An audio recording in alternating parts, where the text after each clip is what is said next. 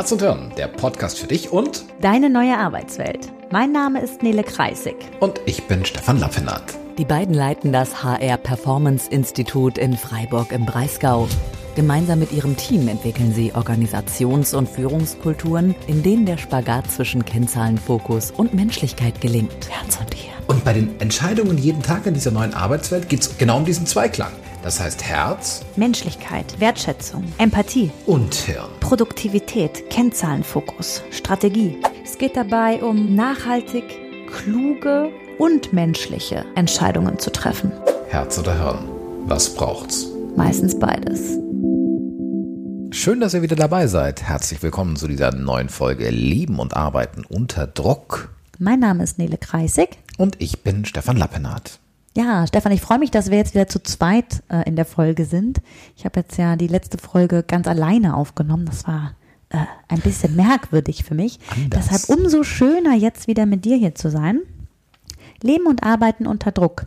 Ähm, wir haben ja eine ganz besondere Zeit gerade. Wir sind im April 2020 mitten in der sogenannten Corona-Krise und ähm, da Stefan und ich uns jetzt ja schon seit Jahren mit Persönlichkeit beschäftigen und wie Menschen in gewissen Situationen miteinander umgehen und mit sich selbst umgehen, um da einfach ja im Leben und Arbeiten so gut wie möglich einfach ähm, ja, zu bestehen und äh, sich dabei gut zu fühlen, haben wir jetzt eine dreiteilige Folge für euch vorbereitet, in der wir drauf gucken wollen, warum gehen Menschen eigentlich so unterschiedlich mit besonderen Situationen, wie zum Beispiel unter Druck, um. Woher kommt es, dass Reaktionen auf diese ähm, ja, Druck-Sondersituationen so unterschiedlich sind? Wozu kann das führen in Beziehungen, sowohl im beruflichen als auch im privaten? Und was uns ganz wichtig ist, dass wir euch ein Verständnis dafür geben wollen, ähm, wie das erklärbar ist. Das heißt, wir werden mit einem wissenschaftlichen Modell arbeiten, was wir euch auf eine sehr leichte Art und Weise erklären wollen, das euch einfach auch eine Struktur bieten kann, um jetzt auch mal jenseits von Druck und Corona-Krise besser zu verstehen warum du bist, wie du bist, warum du dich verhältst, wie du dich verhältst, mit allen Sonnen- und Schattenseiten, die dazugehören und warum sich Menschen in deinem Umfeld, Menschen, die du lieb hast, die, die dir nah sind oder auch Menschen, die du nicht so lieb hast, die dir nicht so nah sind, die soll es ja auch geben, warum die sich verhalten, wie sie sich verhalten. Das ist unser Ziel mit diesen drei Teilen. Leben und Arbeiten unter Druck. Und ja, in diesem ersten Teil geht es darum, euch mal so einen kleinen Einstieg, Einstieg zu geben in ja unterschiedliche Umgangsmöglichkeiten mit der Drucksituation. Und damit lass uns doch einfach mal direkt einsteigen. Was ist anders? Ja, ich glaube, ein ganz spannender Punkt ist, dass wir schon in der Diskussion, wie nennen wir die Folge, schon am Diskutieren waren. Und ähm, da, ich hatte vorgeschlagen, Mensch, Leben und Arbeiten unter Druck. Und du meinst so, na, passt denn unter Druck? Weil, also vielleicht gibt es Menschen da draußen, die sagen sich, ja, Leben und Arbeiten schon, aber unter Druck, nö, hab ich keinen Druck. Hm. Und ähm, ja, ist denn Druck das, was da draußen ist, oder ist Druck nur mein Gefühl dazu? Und da wollen wir mal näher drauf gucken. Und wir haben so mal in unserer, in unserer Zitate Schatzkiste gegraben. Und vielleicht kennt ihr das, dass ihr, wenn ihr, hm, also welche Zitate fallen mir leicht ein? Welche Zitate kann ich mir gut merken? Das sind ganz oft Zitate, die auch ein bisschen was mit mir zu tun haben. Und wenn ich über Druck nachdenke oder Krise, dann habe ich da so, fallen mir so ein paar Sachen ein. Einen so ein Klassiker habt ihr bestimmt schon mal irgendwo gelesen. Nur unter Druck werden aus Kohlen Diamanten. Wow. Ja. Also, und da, da ist jetzt nicht die Rede von unserem äh, Physiklehrer, äh, der das auch schon wusste und den physikalischen Zusammenhängen, sondern das hat was ähm, ja, mit einer gewissen Haltung zu tun. Und wir bleiben nochmal in den Zitaten dran. Dann gibt es auch so einen Klassiker, ähm, kennt ihr vielleicht, nur die Harten kommen in den Garten. Also auch so was, auch wieder so eine, so eine Positivierung, eine, eine positives Framing, einen positiven Touch dem Thema Druck und Härte geben. Und ähm, beim Nachdenken habe ich an eine Sache gedacht, gedacht, an die ich schon echt lang nicht mehr gedacht habe, und zwar meine Bundeswehrzeit. Also ich bin ja schon so alt, dass ich da noch zur Bundeswehr musste. Und ähm, in der Grundausbildung hattest du da schon ganz, äh, ganz ähm, spannende Situationen, Umgang mit ähm, Druck, Umgang mit Härte. Und ähm, ein Klassiker war gewesen, wenn dann der Feldwebel vor der Truppe stand und laut brüllte, seid ihr Männer oder Memmen? Wow, boah, das, äh, jetzt kenne ich mich in der Bundeswehr nicht so aus, aber ich hoffe, das wird so nicht mehr gesagt. Und, ähm, und was dann ein ganz, ganz spannender, ganz spannender Punkt war, weil natürlich ging es dann darum zu antworten. Und da hast du dann hier irgendwie äh, 30 verschwitzte, verdreckte Kerle, die sich ein Männer rauspressen, weil sie irgendwie seit 25 Stunden auf den Beinen sind und echt mies geschlafen haben, wenn sie überhaupt geschlafen haben. Und ähm, ja, dieses, wie, wie gehe ich damit um? Wie gehe ich selber damit um und wie versuche ich auch mit anderen umzugehen? Und ähm, ja, das ist meine Zitate-Schatzkiste. Und ja, die Zitate haben durchaus das eine oder andere mit mir zu tun. Jetzt lass uns doch mal in Neles Zitate-Schatzkiste reingucken. Ja, danke Stefan für den ähm, auch intimen Einblick, denn es ist tatsächlich genauso gewesen. Ich, ähm, Stefan hat die, den Entwurf für diese Folge gemacht und ich guckte ihn an und sagte, Stefan, das hat ganz viel mit dir zu tun. Denn es gibt so viele Menschen, die gerade gar nicht dieses Druckthema haben. Und wenn ich deine Zitate höre, ähm, so mit Druck und Kohle und Diamanten und nur die Harten kommen Garten, da reagiere ich total negativ drauf, weil das mit mir gar nichts macht, außer so, oh, kann ich nichts mit anfangen. Denn mein Umgang ist ein ganz anderer. Und wenn ich jetzt mal so gucke, was für Zitate merke ich mir, für mich ist eher so dieses Blicke in die schöne Natur und beruhige dein Gemüt. Das ist zum Beispiel so eins, ähm, was ganz viel auch über mich aussagt und mit mir zu tun hat. Ne? Noch eins, was ich unglaublich schön finde. Muße ist der schönste Besitz von allem, von Sokrates. Großartig. Ne? Ähm, Enthusiasmus ist das schönste Wort der Erde von Christian Morgenstern. Das sind so, das sind so Zitate, die mich begleiten und die, und jetzt wird es ganz interessant, denn natürlich ist auch für mich gerade absolute Ausnahmesituation. Ne? Wir sind selbstständig, wir haben äh, ein kleines Unternehmen mit Mitarbeiterinnen und Mitarbeitern. Und ja, diese Corona-Krise, die führt auch bei mir zu einer ja, Ausnahmesituation und auch einer emotionalen Ausnahmesituation. Und wenn ich jetzt mal so den ähm, von diesen Zitaten kommend auf, wie wir gerade unterschiedlich auch mit dieser Situation umgehen, gehen wir beide in unsere Extreme. Und ich glaube, das ist etwas, was, was einfach sehr menschlich ist, ne? sozusagen, ähm, okay, Ausnahmesituation, jetzt werde ich irgendwie authentischer mit allem, was dazugehört. Ne? Authentizität ist sicherlich ein Wort, was sehr beliebt ist. Ich merke das auch immer wieder, Stefan, das ähm, kennst du sicherlich auch, wenn wir mit Führungskräften zusammenarbeiten, dann haben wir immer wieder die Diskussion, ich mache jetzt mal so ein Beispiel, sitzt eine Führungskraft, sagt, ja, also mein Führungsstil ist ein sehr authentischer, also ich möchte als Führungskraft immer authentisch sein. Und da sagen wir, nee, also Authentizität in allen Ehren. Aber bitte sei als Führungskraft nicht immer authentisch, denn dein Job ist es, Acht zu geben auf die Menschen, mit denen du zusammen bist. Und das ist genau der Punkt, dann gibt es ja erstmal Widerstand so. Mhm. Wie, ich muss doch authentisch sein und mich verstellen oder was? Und ähm, das ist das ist unehrlich und das mhm. bin ich nicht und ich will die Leute auch ja gar nicht anlügen. Ja. Und die spannende Frage ist, welche Rolle hast du gerade? Und ähm, an einem Beispiel wird es immer sehr sehr einfach, ja klar und deutlich, wenn man drauf guckt und sagt, okay, also angenommen, du als Führungskraft hast jetzt eine echt schlechte Nachricht erhalten. Mhm. Und du bist jetzt gerade echt verzweifelt. Und unter Druck. Und echt planlos. Und jetzt muss ich mich einfach fragen, ist es denn jetzt clever? Mit genau dieser Emotion, du kommst gerade hier bei deinem Bereister, da stolperst du aus dem Büro raus. Ist es clever mit genau dieser Emotion? Authentisch. Authentisch im Sinne von außen wie innen, innen wie außen mit dieser Emotion reinzustolpern bei deinem Team. Was machst du da? Was richtest du bei den Leuten an? Welchen Effekt hast du bei den Menschen? Und dann ist tatsächlich es möglicherweise sehr hilfreich, nicht authentisch, verzweifelt, planlos bei seinem Team reinzustolpern und sagen, okay, Möglichkeit eins: jetzt gehe ich auf den Firmenparkplatz, setze mich in mein Auto, ähm, erst schreien oder erstens Lenkrad meisten, wahlweise in dieser Reihenfolge oder in einer anderen. Oder ich drehe auch einfach hier die Natur. Vielleicht drehe ich auch einfach ein, je nach Härte, zwei bis drei Runden um den Block, um diese sehr äh, heftige und total menschliche Reaktion, um die vielleicht runterzukriegen und dann mit einer anderen Energie in sein Team reinzugehen. Und die spannende Frage ist, wenn jetzt ähm, wir so diese unterschiedlichen Umgangsweisen damit haben, wo, woher kommt das eigentlich? Also geht es hier um Generationen?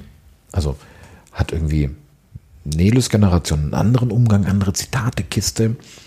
Geht es um Lebenseinstellung? Geht es um Persönlichkeit? Oder geht es vielleicht um alles zusammen? Ich mag gerade noch mal wegkommen von den Zitaten, denn das ist ja ein, ja, wir beide stehen irgendwie auf Zitate. So, das heißt nicht, dass das andere da draußen auch tun. Ne? Die Frage ist, wozu führt, wozu führt das, wie wir, ähm, und dann mag ich auf deine Frage kommen, Stefan, ähm, woran liegt es eigentlich? Ähm, wenn wir gerade noch mal in unsere Welt gerade reingucken, jetzt habt ihr von Stefan einen Einblick bekommen, was so in, in, sein, in seinem Kopf gerade abgeht. Auch äh, von mir habt ihr etwas mitbekommen wenn ich auf mich gucke, wie gehe ich gerade um mit dieser Situation? Ich gehe gerade zwei Stunden pro Tag in den Wald. Ich brauche gerade ganz viel alleine sein Zeit. Ich brauche ganz viel Zeit, in der ich mit den Füßen auf dem Boden bin und in der Natur bin. Stefan, äh, wie gehst du gerade um? Du darfst jetzt sehr ehrlich sein. ähm, wie gehe ich damit um?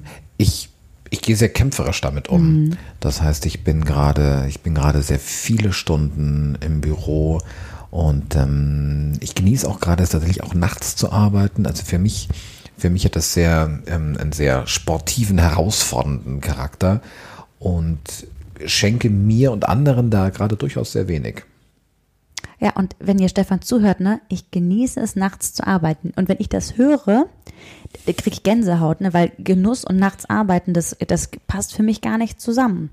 Und jetzt kriege ich ja nun Stefan mit, ne, also wie, wie viel der gerade hier ist und auch dieser, dieser sportliche Geist, der dahinter steckt, ich gehe ganz anders damit um. Ne?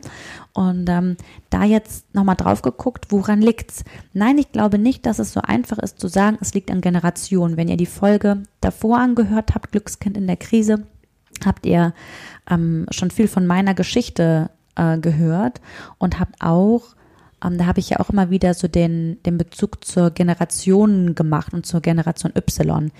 Jahr, da kann man sicherlich ähm, was von ableiten. Auf der anderen Seite mh, hm, ist so die Frage, hm, ist, es, ist es nur das oder ist es komplexer? Und ähm, ja, es ist definitiv komplexer, weil, ja, weil einfach Menschlichkeit, weil Persönlichkeit komplex ist. Und die spannende Frage ist, wie gehe ich damit um?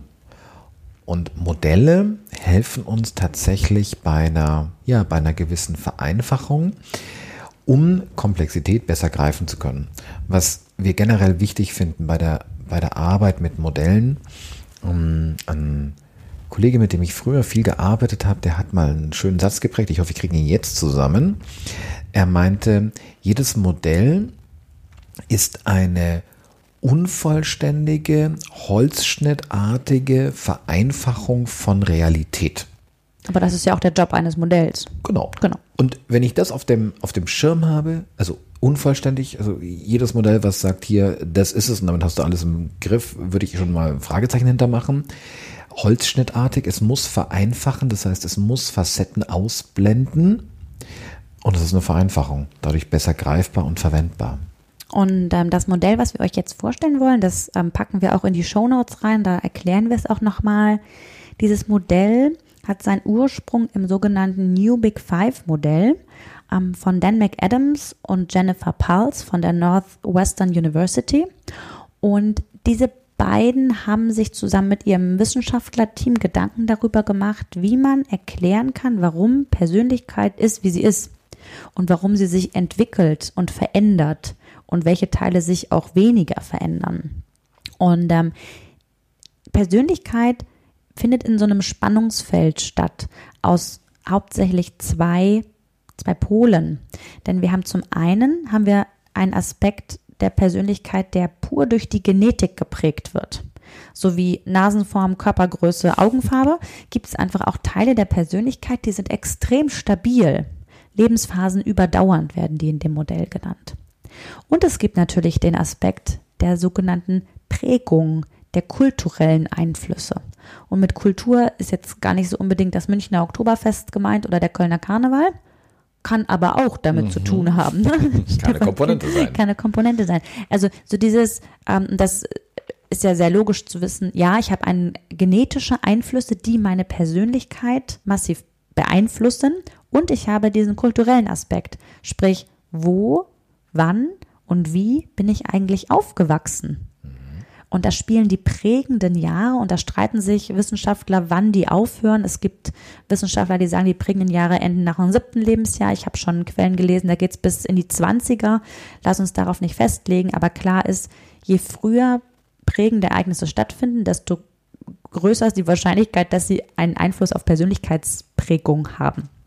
Ähm, und äh, auf der anderen Seite hört dieser Teil natürlich auch nie auf. Ne? Wenn wir auf lebenslanges Lernen drauf gucken, ja, wir haben, wenn wir nochmal in diese zwei Pole kurz zurückgehen, haben wir einmal die Genetik, also die Teile der Persönlichkeit, die sehr stabil sind, Lebensphasen überdauernd. Da könnt ihr auch gerade mal so, wenn ihr in eure Vergangenheit geht, äh, mal so 10, 15, vielleicht 20 Jahre zurück, je nachdem wie alt ihr seid, ähm, gerade mal überlegen, gibt es sowas, was so der rote Faden meiner Persönlichkeit ist? Gibt es so etwas, wo ihr merkt, mh, hm, daran hatte ich irgendwie schon immer Spaß. Oder boah, solche Situationen, die fand ich schon immer furchtbar. Hm? Also wenn ihr da mal guckt, da gibt es so, gibt's so Sachen, die sind total typisch für euch. Roter Faden eurer Persönlichkeit ist mit einer hohen Wahrscheinlichkeit mit dem genetischen Material zu euch gekommen.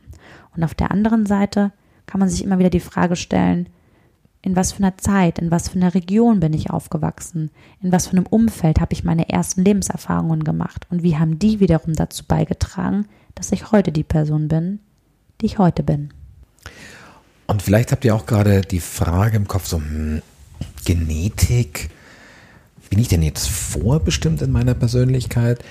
Und das ist natürlich auch eine Frage, die, die gerne immer wieder gestellt wird, ähm, gerade wenn es ähm, ja um dieses Thema Führung, Persönlichkeitsentwicklung, da steht ja irgendwie Entwicklung drin, da steht ja nicht nur Persönlichkeitsbestandsaufnahme, sondern Entwicklung.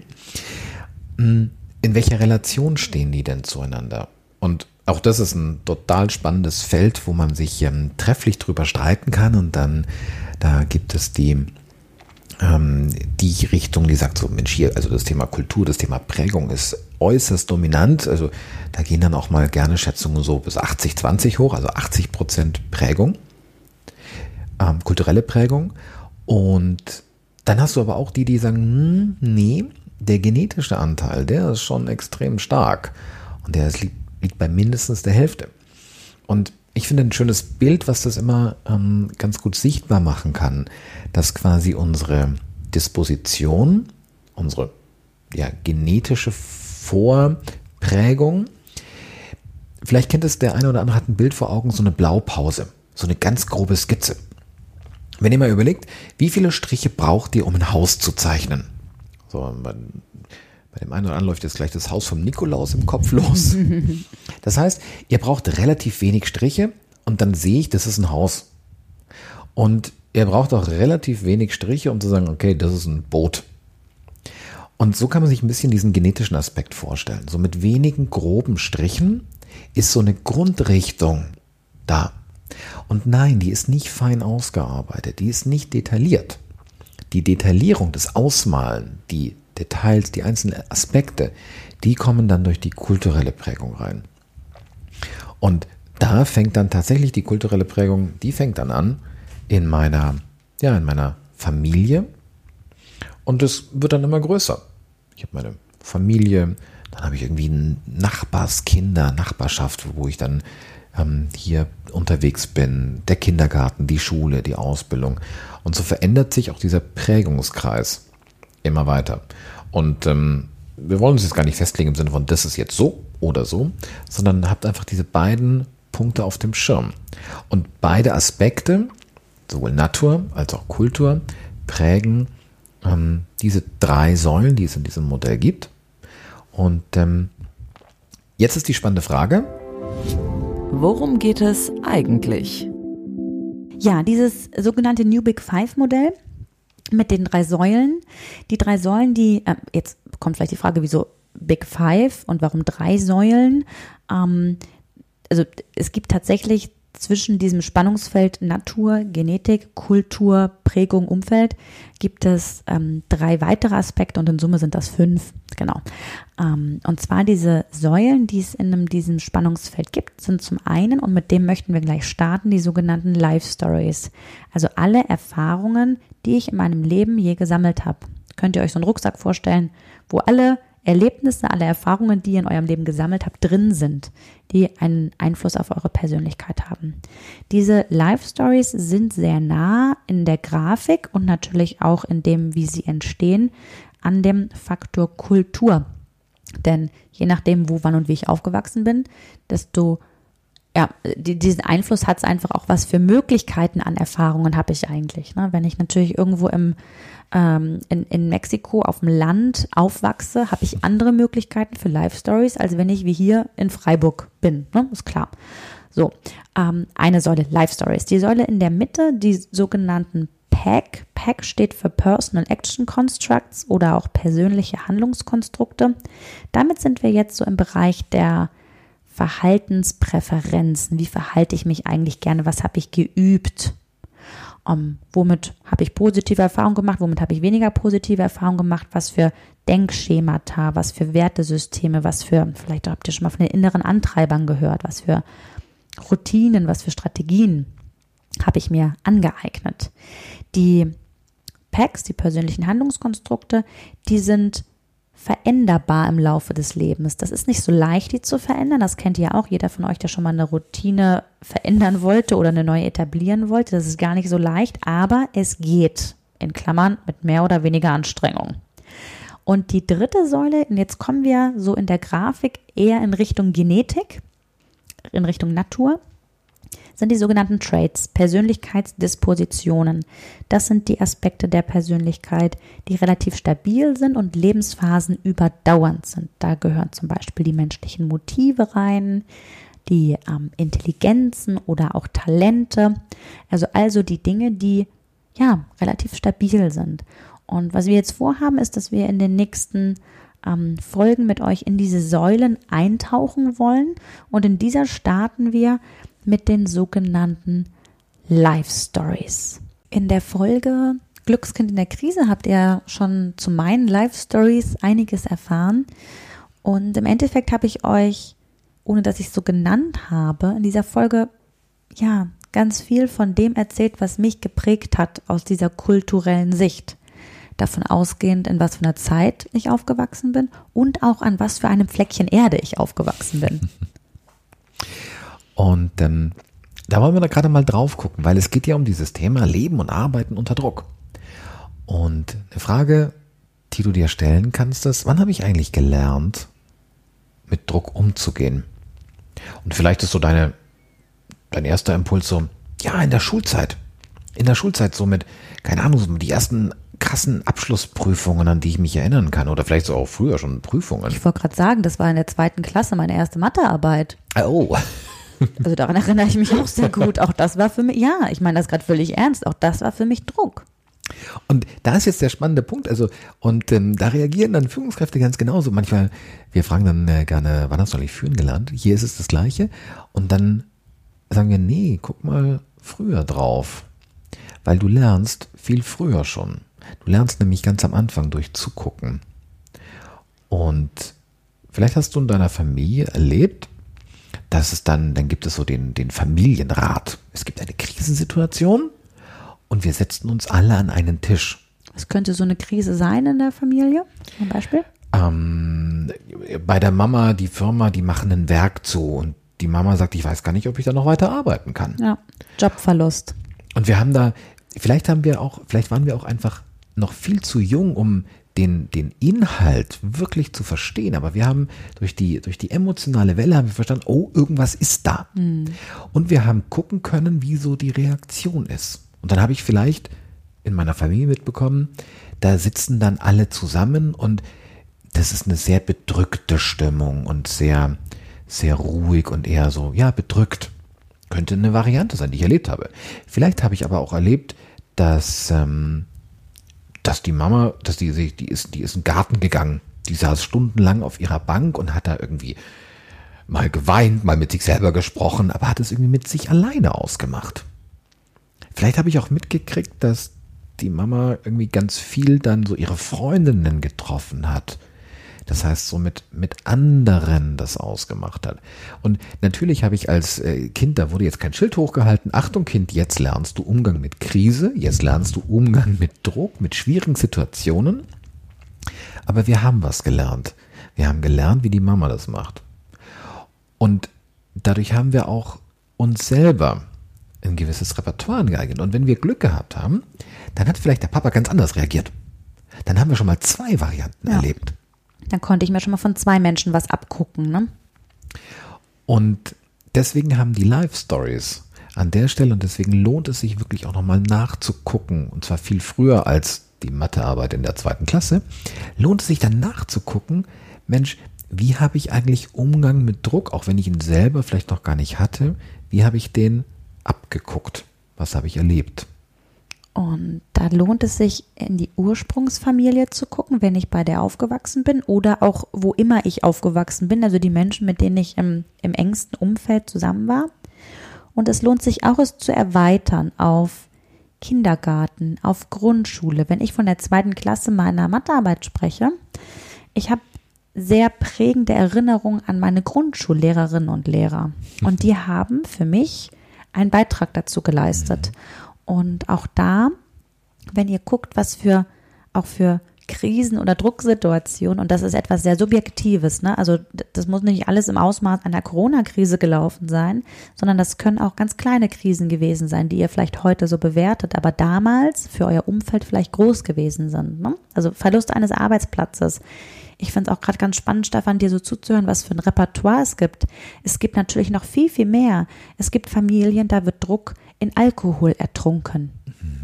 Es gibt Familien, da wird Druck mit Schlägen kompensiert. Also auch diese wirklich harten Geschichten, ne, auch die gehören dazu, über die wird oft nicht gesprochen, weil man über die nicht so gerne redet. Aber die sind da, die passieren in unserer Nachbarschaft, die passieren überall. Ne? Und da wirklich drauf zu gucken, was habe ich gelernt? Und zwar nicht im Sinne von, Achtung Kind, du lernst jetzt was, sondern einfach, weil ich, und Kinder denken ja, so wie es um sie herum passiert, ist es richtig.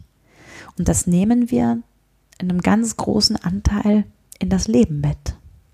Und an der Stelle haben die Eltern, auch wenn wir das dann äh, zu spätestens zu Teenagerzeiten abstreiten und vielleicht auch sogar verfluchen, an der Stelle haben natürlich ähm, unsere ersten und engsten Bezugspersonen da eine ganz, ja, prägende, Prägung, Kultur, eine ganz prägende Rolle.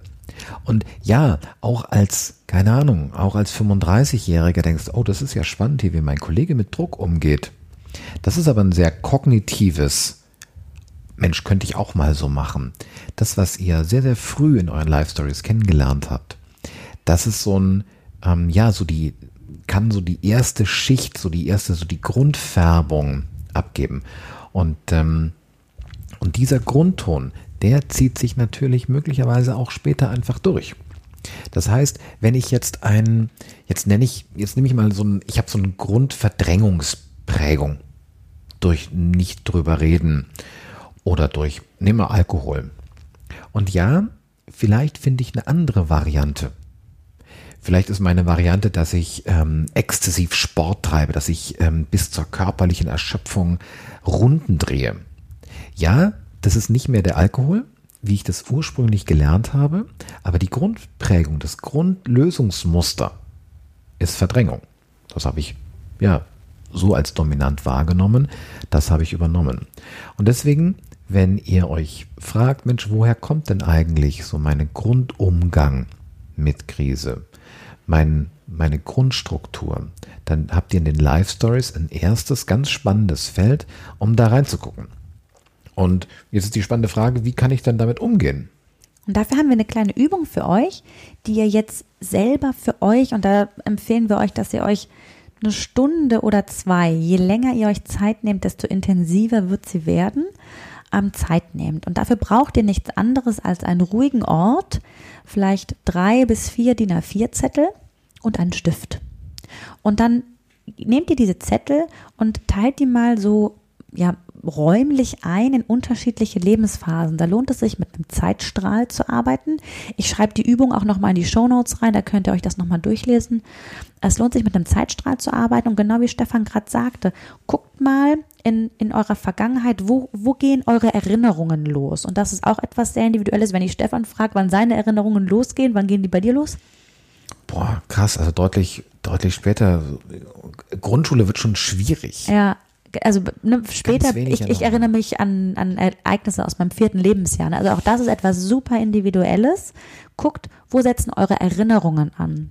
Und dann könnt ihr gucken, in was für, also Zeitstrahlen, ne, so, so in Lebensphasen, vielleicht Kindergartenzeit, Grundschulzeit, weiterführende Schule, ähm, dann Ausbildung, Studium, was auch immer ihr dann gemacht habt, ähm, vielleicht eigene Familie gegründet, äh, Hobbys, ähm, andere Lebensbereiche. Guckt, dass ihr euch so Cluster in, in, in Alter quasi auf den Zeitstrahl abtragt. Und dann im nächsten Schritt guckt ihr mal in diese Lebensphasen oder Lebensbereiche rein und fragt euch, was hat hier stattgefunden? Welche Life Stories erinnere ich noch, die ich irgendwie emotional bewertet habe. Das heißt, die ich mir jetzt irgendwie gerade noch merken kann und da, da ist irgendwas in mir passiert in Bezug auf, und jetzt könnt ihr euch Umgang mit Druck nehmen. Wenn das Wort Druck für euch gerade nicht passt oder ähm, ihr das ihr gerade ein ganz anderes Thema auf äh, angucken möchtet, ne?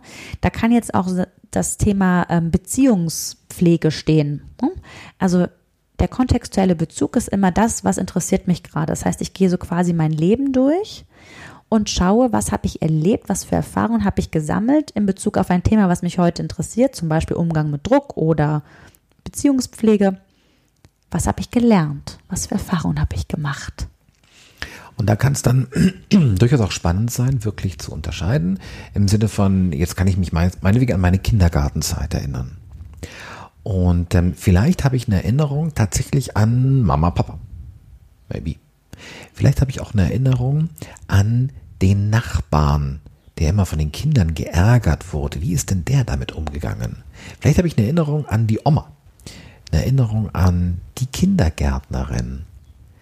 Das heißt, hier einfach mal, und das ist so ein, so ein entspanntes den Geist schweifen lassen, einfach mal in dieser Zeit zu forschen. Es geht auch an der Stelle gar nicht um eine Bewertung im Sinne von, boah, das war jetzt gut oder das war jetzt schlecht, sondern einfach so, der erste spannende Indikator ist, daran kann ich mich erinnern.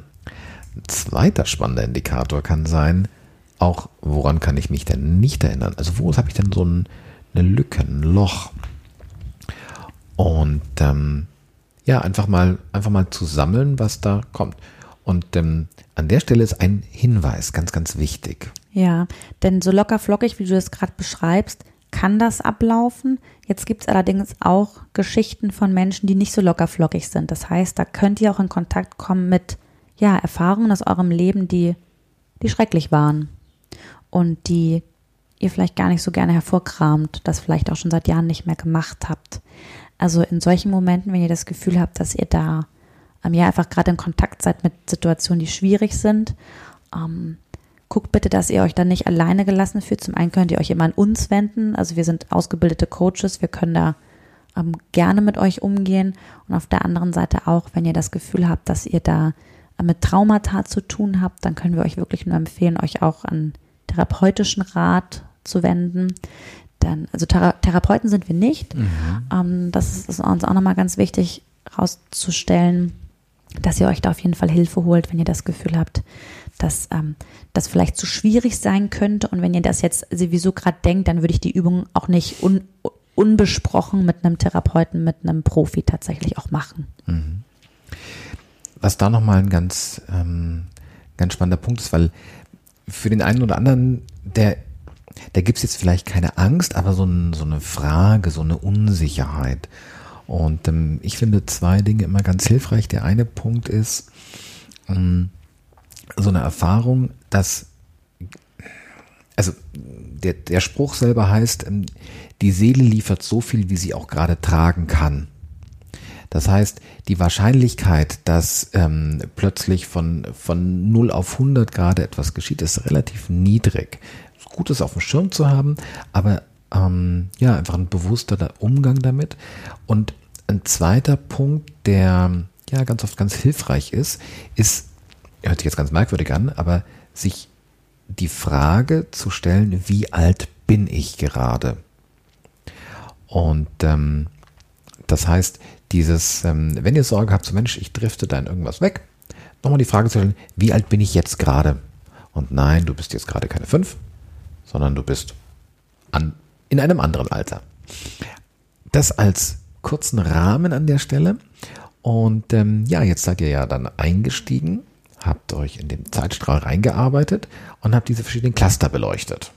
Und in diesen Clustern habt ihr Situationen gesammelt, an die ihr euch erinnert, die vielleicht euch geprägt habe in Bezug auf zum Beispiel Umgang mit Drucksituationen. Das muss ich ganz klar dazu sagen. Wir können das nicht nachvollziehen. Hat mich das wirklich beeinflusst, ja oder nein?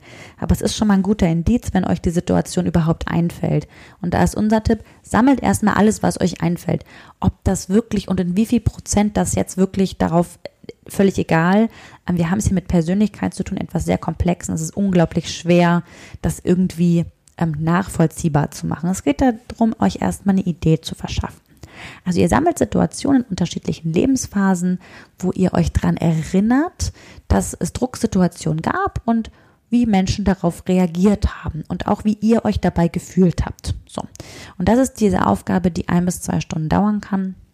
Die, ähm, wir machen diese Übungen auch oft tatsächlich in unseren Workshops und Trainings. Wir machen die mit Führungskräften, wir machen die mit Mitarbeitenden, also mit allen Menschen Unternehmen. Ich habe die auch schon mit Auszubildenden gemacht, denn ähm, gar nicht nur in Bezug auf Umgang mit Druck, aber in Bezug auf Umgang mit meiner Karriereplanung oder ich in meiner Rolle Führungskraft. Also da gibt es, wie gesagt, der kontextuelle Bezug, der ist, der ist sehr variabel. Ne? Da könnt ihr aussuchen, was ihr gerade betrachten wollt.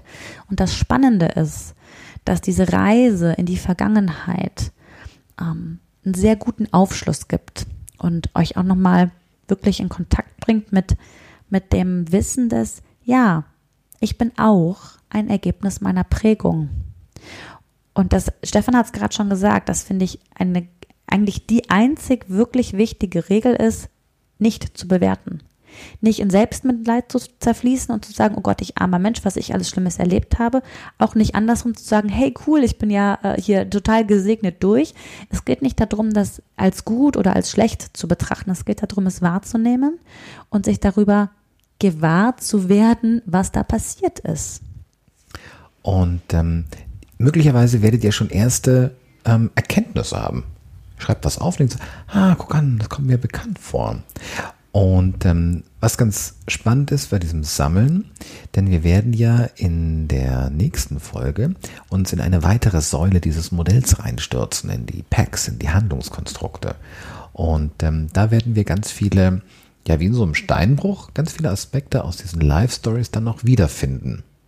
Genau, also ihr habt jetzt die Live-Stories gesammelt und wenn ihr das Gefühl habt, jetzt kommt da nichts mehr raus, ne, irgendwann ist wahrscheinlich Ende. Man, einige sagen auch nach der Übung, ähm, boah, ich hätte das noch einen Tag länger machen können. Großartig. Also da ist euch nach oben keine Grenze gesetzt. Ne? Macht das gerne, bis ihr das Gefühl habt, jetzt reicht's. Und wenn ihr dann nochmal diesen Zeitstrahl nehmt, dann könnt ihr euch mal so eure Top drei bis fünf Ereignisse mit einem Sternchen markieren oder mit einem Textmarker, wo ihr sagt, boah, wenn ich so auf die das emotionale Gewicht dieses Erlebnisses draufschaue, hat das eine besonders große Relevanz für mich. Und wenn ihr dann diese drei bis fünf Ereignisse für euch identifiziert habt, und Stefan hat es gerade schon angesprochen, da könnt ihr da Rückschlüsse drauf ziehen und euch die Frage stellen, das ist dann der zweite Schritt nach dem Sammeln der Erfahrungen, inwiefern beeinflusst mich diese Erfahrung in meinem heutigen Umgang mit Druck oder welches Thema ihr auch immer gewählt habt, heute noch? Was an diesem Verhalten, was ich damals erlebt habe, stelle ich gerade bei mir selber fest. Also dieser Reflexionspart, das, was hat das mit mir heute zu tun? Das ist dann der nächste Schritt. Und da könnt ihr tatsächlich auch erstmal sammeln. Auch hier bitte nicht bewerten und sagen, boah, das ist aber blöd, das hätte ich gern anders. Oh, oder das ist aber super cool, dass ich das schon äh, so früh mitgenommen habe. Darum geht es nicht. Es geht pur um eine Bestandsaufnahme. Wie sieht das aus? Und wenn ihr das gemacht habt, dann könnt ihr in der nächsten Folge, und das ist dann ähm, ja die, die Säule mit den persönlichen Handlungskonstrukten, da werdet ihr dann gut verstehen können, was sich daraus dann bei euch für Strategien, für Wertesysteme, also da werden wir in unterschiedliche Themen reingucken, was sich dann daraus etabliert hat. Ihr kennt ja diesen Spruch, Selbsterkenntnis ist der erste Schritt zur Besserung. Und ähm, diese Übung und dieser Blick, diese Perspektive dient genau diesem Aspekt. Selbsterkenntnis, da drauf zu gucken. Denn was geschieht unter Druck ganz häufig? Was geschieht in schwierigen Situationen? Wir, uns, uns gehen Optionen flöten, uns gehen Varianten flöten, unser Variantenreichtum, unser Handlungsreichtum geht flöten. Und da gibt es ein ganz tolles Zitat ähm, von Mosche Feldenkreis, der sagt, wenn du nur eine Option hast, dann bist du ein Stein. Wenn du zwei Optionen hast, dann bist du wie ein Lichtschalter an aus. Und erst ab drei Optionen beginnst du ein Mensch zu sein. Und was er damit ausdrückt ist, hey, wie viele Varianten hast du? Und das ist jetzt genau der Punkt, um den es geht. Die Challenge. Ja, die Challenge ist definitiv, das bei sich selbst zu erkennen und für sich selbst neue Handlungsoptionen in Erwägung zu ziehen. Starten wir mal mit in Erwägung ziehen und dann vielleicht auch im nächsten Schritt ausprobieren. Und der zweite Teil der Challenge, und den finde ich persönlich unglaublich schwer, auch dran zu denken, das, was ich jetzt gerade gemacht habe, in meine Vergangenheit reinzugucken. Jetzt habe ich vielleicht verstanden, wie ich ticke. Und jetzt schaut mal euer Umfeld an. Schaut mal, wie, wie ihr mit den Menschen umgeht, wie ihr die bewertet, die total andere Life Stories gesammelt haben als ihr. Wie oft schüttle ich den Kopf über ein Verhalten von jemandem, weil ich glaube zu ahnen, in was für einer Welt dieser Mensch lebt. Was für Life Stories hat dieser Mensch gesammelt und was haben sich daraus für Muster ergeben? Und auch hier, und das finde ich, ist gerade in dieser Drucksituation, Ausnahmesituation, wie auch immer wir es nennen wollen, Menschen greifen jetzt und egal wie das aussieht, auf sehr, sehr stabile und sehr, sehr lange geübte Muster zurück. Und ja, das kann ich ätzend finden. Und ich kann mich auch darüber ärgern, wenn ich aus dem Fenster rausschaue und jemanden sehe mit fünf Packungen Klopapier unterm Arm. Das kann ich blöd finden. Ich kann das Verhalten bewerten. Definitiv. Mir aber immer wieder die Frage zu stellen, dieser Mensch, den ich da gerade sehe, der hat eine Geschichte. Und in den seltensten Fällen habe ich wirklich Ahnung von der Geschichte von Menschen. In den seltensten Fällen weiß ich wirklich, was dieser Mensch mit den fünf Packungen Klopapier, was der erlebt hat. Vielleicht hat der einen Opa zu Hause, der im Krieg war und der gerade selber richtig Stress hat, weil er diese Situation nicht einschätzen kann. Und vielleicht kauft dieser Mensch fünf Packungen Klopapier, damit es dem Opa besser geht. Und da immer wieder drauf zu gucken, Respekt zu haben vor der Komplexität von Persönlichkeit, Demut zu haben vor der Komplexität von Persönlichkeit und die eigenen Geschichten und das eigene Empfinden von und den eigenen Umgang mit dem, mit der Situation, das nicht als das Nonplusultra hinzustellen. Ne? Ähm, wir haben in, in einer der vorherigen Folgen auch schon von Konstruktivismus gesprochen. Jeder Mensch kreiert seine Welt aus sich heraus. Das heißt, dieses ganze Modell, von dem wir gerade gesprochen haben, führt dazu, dass ich Situationen wahrnehme und bewerte, wie ich sie nun mal wahrnehme und bewerte. Und ein anderer Mensch mit einer anderen Persönlichkeit nimmt Situationen komplett unterschiedlich wahr. Und wer bin ich denn, wenn ich glaube zu wissen, was das Richtige für den anderen ist? Wer bin ich denn, wenn ich bewerte, nur weil jemand eine andere Geschichte hat? Und ähm, eine Sache, die hier auch ganz, ganz hilfreich sein kann, ist folgender Gedanke. Jeder Mensch trifft zu jedem Zeitpunkt die ihm in diesem Moment bestmögliche Entscheidung. Ausnahme ist, wenn jemand ähm, tatsächlich geistig krank ist in dem Moment, dann kann er das gerade nicht. Aber ansonsten treffe ich die mir bestmögliche Entscheidung. Das heißt, wenn ich ähm, jetzt in einer Drucksituation bin und äh, rausrenne, die Tür zuknalle und mir ein Bier hole, dann mag es, dann denke ich so, boah, ist das jetzt deine bestmögliche Entscheidung? Und ja, ja, für diese Person ist es in diesem Moment leider Gottes die bestmögliche, dieser Person bestmögliche Entscheidung. Es ist vielleicht nicht die objektiv bestmögliche, aber für diese Person. Und dann äh, steht die Person am Kühlschrank und dann kühlt sie so ein bisschen runter, denkt so, okay. Okay, das vor fünf Minuten war jetzt nur so mittelclever gewesen. Das heißt, jetzt mit der Runterkühlung, jetzt habe ich mehrere Optionen. Jetzt habe ich rausrennen und Bier holen und ich habe die Möglichkeit stehen bleiben. Stehen bleiben und schweigen. Mhm. So. Und vielleicht brauche ich nochmal fünf Minuten, um als dritte Option stehen bleiben und Frage stellen zu bekommen. Und das finde ich, das finde ich ganz, ganz wichtig im, im, im Umgang. Und dann ist es vollkommen egal, ob das ähm, ähm, Partner, Partnerin, Kind, Führungskraft, Kollegin, Kollege, die Person, die, der ihr gerade im Laden begegnet ist. Also einfach auf dem Schirm zu haben, okay, so wie die Person sich verhält, ja, ich hätte eine andere Option, aber die Person hat diese Option einfach gerade nicht. Das hilft, Toleranz zu entwickeln und ähm, ja, auch darauf zu vertrauen. Ähm, die wenigsten Menschen wollen euch in dem Moment irgendwie bewusst irgendwie Böses, wollen euch ärgern, sondern ja, die eskalierende ähm, Person im Supermarkt, für die ist, klingt komisch, aber für die ist Eskalation gerade der beste und vielleicht sogar der einzige Weg. Stein, denkt an den Stein. Eine mhm. Option.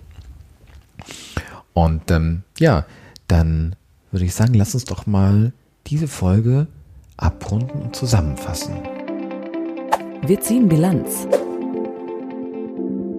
Ja, die Life Stories haben einen großen Einfluss auf, wie wir sowohl in der Arbeitswelt als auch so im Alltag, der uns so neben der Arbeitswelt begegnet, mit Druck oder auch mit anderen Situationen umgehen.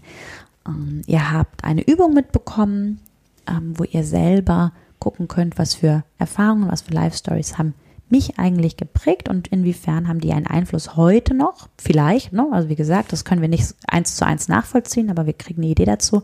Inwiefern beeinflussen die mich heute noch in meinem Umgang mit Druck oder mit was auch immer?